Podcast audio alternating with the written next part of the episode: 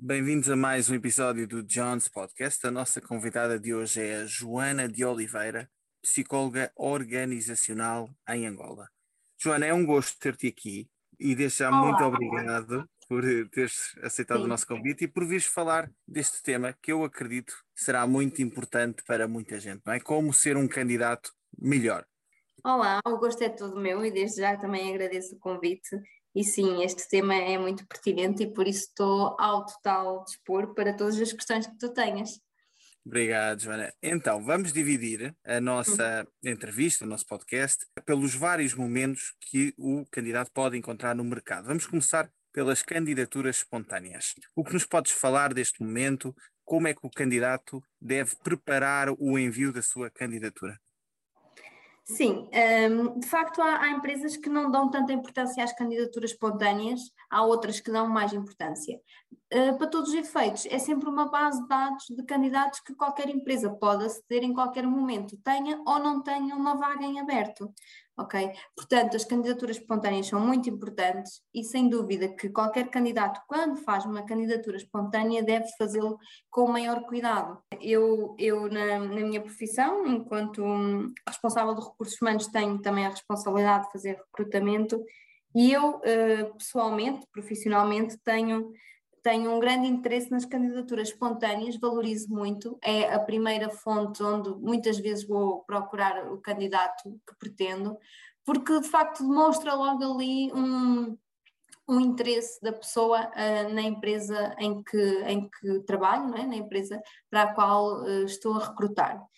Um, e João, eu posso partilhar algumas dicas uh, que, que, que eu acho que são importantes de, das, das, centenas de candidaturas que vou recebendo, de facto há alguns erros que são uh, assustadores, eu até diria, um, e, e, acho que começaria por, por explicar que de facto um e-mail bem construído, não é? O candidato deve fazer uma apresentação muito breve, também não precisa de ser muito extensa, porque senão ninguém vai ler até ao fim, mas uma, uma, uma apresentação breve que fique muito bem explícito qual é a área a que se candidata, um, isso faz logo a diferença.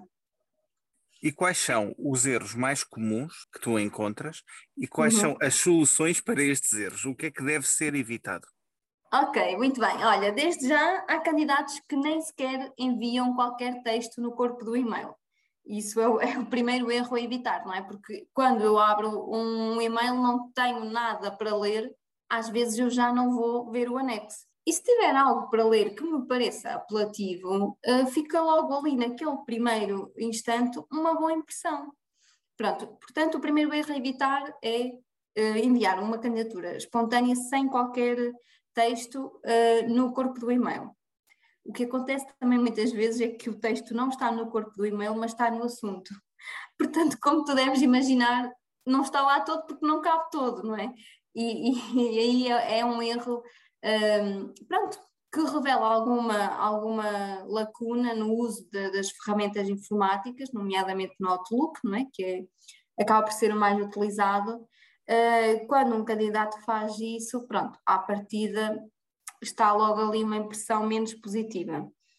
E, e podia, podia continuar, por exemplo, anexos que, que não, não são possíveis de abrir, ou anexos em formatos que não são tão consensuais, por exemplo, enviar um CV num, num, formato de Word, não é bonito, não fica, não fica bem, não é apelativo. O anexo deve ser sempre enviado em PDF. Um, mais coisas que eu te poderia dizer. O assunto do e-mail deve ser claro, deve ter logo a indicação da área que se candidata. E depois podemos então avançar para o, para o CV, para a estrutura do CV, se achares pertinente. Antes de passarmos para a estrutura do CV, há alguma dica que possas dar a nível da linguagem no corpo do e-mail? A linguagem deve ser a mais clara e direta possível, ou seja, a pessoa deve apresentar-se muito brevemente, a área da formação, a área em que quer trabalhar, muito, de uma forma muito concisa, porque não interessa também elaborar muito ali naquela, naquele momento uh, do e-mail, não é? Agora sim, falando do currículo vitae ou CV, quais são as dicas, as informações que nos podes dar? Olha, das centenas de, de, candidaturas que nós recebemos, há uma coisa que me chama muita atenção, é que a grande parte dos CVs seguem a mesma estrutura e seguem uma estrutura que não é nada apelativa. Portanto, são estruturas muito básicas de uh, chega, chegas, por exemplo, à, à, parte da formação e todos dizem curso de informática, curso de gestão de equipas. Há ali uma série de, de, de informações que parece quase como se fosse formação padrão, não é? Um, acaba por, por haver muito, muita repetição na, nas estruturas dos CVs. Há, há um, um, tipo de CV, que é o Europass, é? amplamente utilizado. Não é muito consensual se hoje em dia será o modelo mais apelativo. Na minha opinião, já não é o mais apelativo, foi apelativo durante muito tempo, mas atualmente eu considero um, um bom CV aquele que tem uma estrutura bem definida, que se consegue perceber qual é que é a experiência profissional. E na experiência profissional é muito importante, muito importante, eu reforço, os períodos em que o candidato esteve em determinada empresa, do ano X ao ano X, e um breve resumo das tarefas que tinha, das responsabilidades que tinha. Eu acho muito importante, é, é fundamental. Uh, depois a formação, portanto, primeiro um, a experiência profissional, depois a formação, as competências quer informáticas, quer comportamentais e, para finalizar, um, algo que eu acho crucial também nos CVs é ter os contactos atualizados. Às vezes, João, acontece muitas vezes eu ligar para um número do CV e atendo a prima ou o tio e nem sequer é o número do, do candidato já, já, já aconteceu várias vezes. Gosto muito de chamar a atenção para isto, porque de facto, às vezes isso pode fazer a diferença. Se eu tento contactar o candidato e não consigo, possivelmente pode não haver uma segunda um, oportunidade para contactar e o candidato acaba de perder uh, uma oportunidade. E a nível de colocarmos a nossa personalidade nos currículos, isto é uhum. possível? Uhum. E a ser, como é que fazemos? Sim, é uma questão pertinente. Olha, eu, enquanto uh, pessoa formada em psicologia, não é? Diria que é possível até um ponto, claro. A forma como tu estruturas, um, a cor que utilizas, o tipo de letra, claro que demonstra ali uma pessoa com atenção ao detalhe, uma pessoa uh, interessada, claro que sim. Obviamente que isto pode não ser linear, não é? Pode, pode haver uma pessoa que faça o CV uh, com muito cuidado e não seja, não seja significativamente uma pessoa atenta ao detalhe. Não é linear, claro, mas um CV com cuidado naturalmente, uh, à partida, pessoa que fez uh, estará valorizada, não é? Em, relativamente a, a, traços de personalidade. E qual é a formação a nível de informática que é mais desejada pelas empresas? Na generalidade, claro. Sim, sim, sim. Sim, hoje em dia o Excel, sem dúvida, eu diria o Excel porque é utilizado amplamente, não é? Seja em, em situações eh, de funções mais, mais de gestão, mas também de funções mais básicas a nível administrativo. O Excel, sem dúvida, que é eh, a, a, a ferramenta informática mais valorizada. E a nível de línguas, quais são as que ainda prevalecem no topo? o inglês, não é? Naturalmente, num, num sentido mais internacional, mas acima de tudo, se estivermos a falar de português, que seja um português correto, uh, uh, simples, acessível, claro que continua a ser naturalmente valorizado, sim. Antigamente falava-se muito da questão do mandarim em Angola. Ainda sim. é uma língua a falar? Sim, é, sim, acredito que para, para algumas posições sim, mas no geral não. Da minha experiência também, no geral, não. Mas claro, havendo muitas empresas um, com proveniência da China, claro que sim. Uh, há, há, muitas pessoas que têm como profissão precisamente a tradução não é? de mandarim para português, sim. Vamos então passar agora ao segundo momento, que são as entrevistas. Quais uhum. são os grandes problemas que detectaste ao longo da tua carreira? Olha, a entrevista é um momento que eu, que eu gosto particularmente. Eu gosto muito de fazer recrutamento precisamente pela entrevista. E em, em termos de erros, eu começaria por, por, pelo estado, às vezes, de nervosismo que alguns candidatos uh, apresentam. Naturalmente que é um momento de avaliação, não é? E, portanto, é normal uh, haver nervosismo. Eu própria já estive também no lugar da entrevistada, entrevistada várias vezes e também uh, não estaria tão relaxada uh, quanto desejável. Mas é necessário que o candidato tenha aqui algum autocontrolo e, acima de tudo, aquilo que vai condicionar o estado de, de nervosismo é a preparação. Portanto, se o candidato se preparar, e preparar significa conhecer um pouco da empresa, conhecer um pouco da função, preferencialmente, a que, a que, se candidata e para a qual vai fazer uma entrevista, e estar totalmente preparado daquilo que são as suas valências para poder falar sobre elas.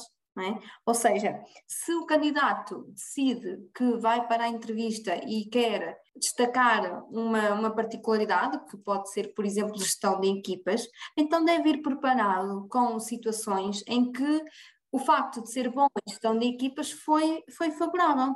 É? Porque do lado do recrutador, quem, do lado de, da empresa, quem está a fazer o recrutamento, quem está a fazer a entrevista, pode muito bem, naturalmente, perguntar, então diga-me um exemplo em que mostre que é um bom gestor de equipas. E às vezes não, não se está à espera dessa pergunta e de repente não nos lembramos, parece que tudo foi apagado da nossa memória e não conseguimos dar um exemplo. E normalmente, não é? O que fica do nosso lado, de quem está a entrevistar, é que aquilo é mentira. Portanto, para controlar o nervosismo, preparação, acima de tudo, preparação. Este seria o primeiro o primeiro erro a ser corrigido. Depois também, como eu estava a dizer, uh, mostrar que sabe alguma coisa sobre a empresa, mostrar que sabe uh, a área de negócio, pelo menos, uh, colocar algumas perguntas sobre, sobre a vaga, tentar mostrar interesse na vaga também. E às vezes já há coisas muito interessantes, às vezes não, não surge na entrevista ser explicado ao candidato qual é o horário de trabalho, porque não surge, e o candidato não pergunta. E é uma coisa tão simples de perguntar. Ou seja, no fim, quando o candidato pode colocar dúvidas, uh, e é muitas vezes pedida uh, essa, essa parte ao candidato, caso, caso tenha dúvidas para expor, é, por exemplo, uma pergunta simples que o candidato pode fazer: qual é o horário de trabalho, qual é o local de trabalho. Isso também mostra interesse e mostra interação. Depois, eu também acho importante as pessoas estarem cientes de que não vale a pena mentir. Porque quem faz recrutamento, à partida, falo, falo com, com profissionalismo, não é? Consegue muito facilmente perceber quando é que um candidato está a mentir e quando é que um candidato está a dizer a verdade, porque há técnicas para perceber isso. E, portanto, esta, esta é, é crucial, não é? Não vale a pena mentir. E em relação à roupa que se leva, existe algum código, algo mais aconselhável ou não é uhum. necessário ter atenção a este pormenor? Sim, é necessário e isso faz parte da preparação também. Uh, portanto, a preparação exige que eu conheça minimamente como é, como é a empresa e isso já me vai permitir adequar também o meu vestuário, não é? Portanto, se eu, claro que também depende da função. Se eu estou a candidatar-me a uma área administrativa com, num escritório da administração, naturalmente eu tenho que perceber que a forma como eu me vou apresentar é crucial. É? Sim, sem dúvida que o vestuário também deve, deve, ser, deve ser eh, acautelado. Joana, vamos terminar este podcast com uma pergunta que muitos jovens me colocam. Muitos jovens dizem que, devido à idade, não conseguem ter a experiência que é solicitada nas vagas. O que é que um jovem angolano pode fazer para melhorar a sua situação? Ok, eu entendo que tu estejas a falar quando o candidato não tem muita experiência, não é? Correto. Quando está em início de carreira. Olha, eu na minha experiência, e faço muito recrutamento para, para jovens recém-licenciados para, para a área da engenharia, aquilo que marca a, a, diferença entre candidatos é quando o candidato diz: Olha, eu não sei, eu não domino o AutoCAD, eu não domino o Excel, mas se me der um mês, eu vou para casa, eu vou estudar, eu vou aprender e vou mostrar que sei. Quando eu vejo um candidato que me diz isto, João, eu garanto-te que faz muita diferença. E, e é importante, às vezes, também destacar isto. Um candidato eh, às vezes é escolhido não pela competência em si, mas pelo perfil comportamental que mostra durante a entrevista. Uh, aliás, muitas vezes até os, os, candidatos que têm este perfil são valorizados relativamente a quem tem mais competências. E de facto, quando eu vejo um candidato que se mostra como autodidata, isso faz toda a diferença. Porque nós também sabemos que quando estamos a recrutar uma pessoa sem experiência, à partida não vai ter esse conhecimento. Mas o facto de mostrar compromisso em aprender faz toda a diferença. Fica aqui o conselho aos jovens de Angola: tenham muita força de vontade e dediquem-se. Sim. Joana, quais são os teus outros projetos? Fala-nos um pouco daquilo que tens andado a fazer.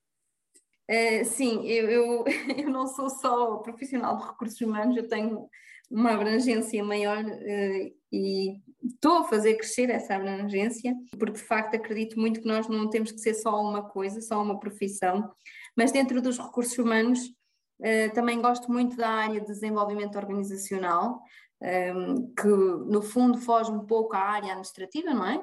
Mas que vai para, para um, um desenvolvimento organizacional propondo um, temáticas como gestão de carreiras, gestão de competências, ter aqui também um cunho na, na integração dos colaboradores com planos de integração estruturados, ou seja, uh, é uma área uh, que contribui para o desenvolvimento de um ponto de vista organizacional. Eu gosto muito de fazer o, o paralelo em, entre desenvolvimento pessoal, que todos nós devemos fazer, não é? Saber qual, quais são os nossos valores, saber qual é o nosso rumo, saber qual é o nosso propósito. Isto é possível fazer numa organização e chama-se desenvolvimento organizacional. A empresa saber qual é a sua missão, quais são os seus valores uh, e passar toda essa, toda essa informação, toda essa consciência para todas, as para todas as pessoas que estão na empresa, ou seja, ao nível organizacional. E tens também um projeto na área do coaching, não é? Que sim, projeto é sim. esse? Sim, é verdade. Eu também um, procurei novos caminhos, não é? Aqui um pouco indo ao encontro do que estava a falar de desenvolvimento pessoal e, e de facto um, o coaching foi uma área uh, muito interessante para mim porque vem, vem desenvolver aquilo que eu acredito que todos nós temos, que é o potencial. Todos nós temos um potencial. Às vezes não sabemos bem para quê, mas todos nós temos e o coaching permite-me trabalhar nesta área. Eu estou mais dedicada à área dos relacionamentos amorosos, ok? Também é sempre uma área muito bonita, falar de amor, um, e portanto juntei a minha, a minha paixão também por psicologia, juntei aqui ao coaching e tô, estou com um projeto na área de coaching de relacionamentos. E quem te quiser contactar, seja para uma atividade ou para outra, como é que pode fazê-lo? Uh, eu tenho a minha página no, no Instagram, Joana de Oliveira Coach, e aí podem entrar em contato comigo facilmente, por mensagem privada, uh, terei todo o gosto em responder. Joana, muito obrigado pela tua contribuição para este podcast. Gostaria de terminar o mesmo convidando-te a deixar uma mensagem final aos nossos ouvintes. Ok, então a minha mensagem vai para os candidatos não é, que estão no mercado de trabalho à procura de uma, de uma oportunidade. Um, primeiro é não desistir, não desistir e, acima de tudo, procurarem um caminho com sentido. Ou seja, quando o candidato faz uma candidatura com sentido, uh, faz diferença, faz, faz muita diferença. Portanto, não vale a pena enviar o CV para mil empresas mas sim preparar a candidatura e enviar para 10 pode ser muito mais proveitoso. Eu, é este o conselho que eu deixo aos candidatos que, que estão no mercado de trabalho. E eu agradeço muito por isso e certamente quem nos ouve, ou pelo menos alguns dos que nos ouvem também. Joana, novamente, muito obrigado. Foi um gosto ter-te no nosso espaço. Claro que foi extremamente útil, foi um conteúdo muito útil para quem vai ouvir este podcast, por isso, muito obrigado. E já uhum. sabes, caso queiras no futuro participar novamente, as portas estão mais que abertas. Obrigada, João, também pelo acolhimento. Sim, eu gosto muito de falar, gosto muito de comunicar. Acho que todos nós temos essa missão de deixar aquilo que nós sabemos também é a minha missão estando no mercado angolano e, e, terei todo o gosto de voltar e falar de outras temáticas, seja na área dos recursos humanos, seja na área do coaching de relacionamentos. Estou ao inteiro dispor. Muito obrigada pelo convite. E serás convidada. Joana, novamente, muito obrigado e até uma próxima. Que tudo corra bem. Obrigada, igualmente. Despedimos-nos de todos os que nos ouvem, desejando um ótimo dia. Muito obrigado.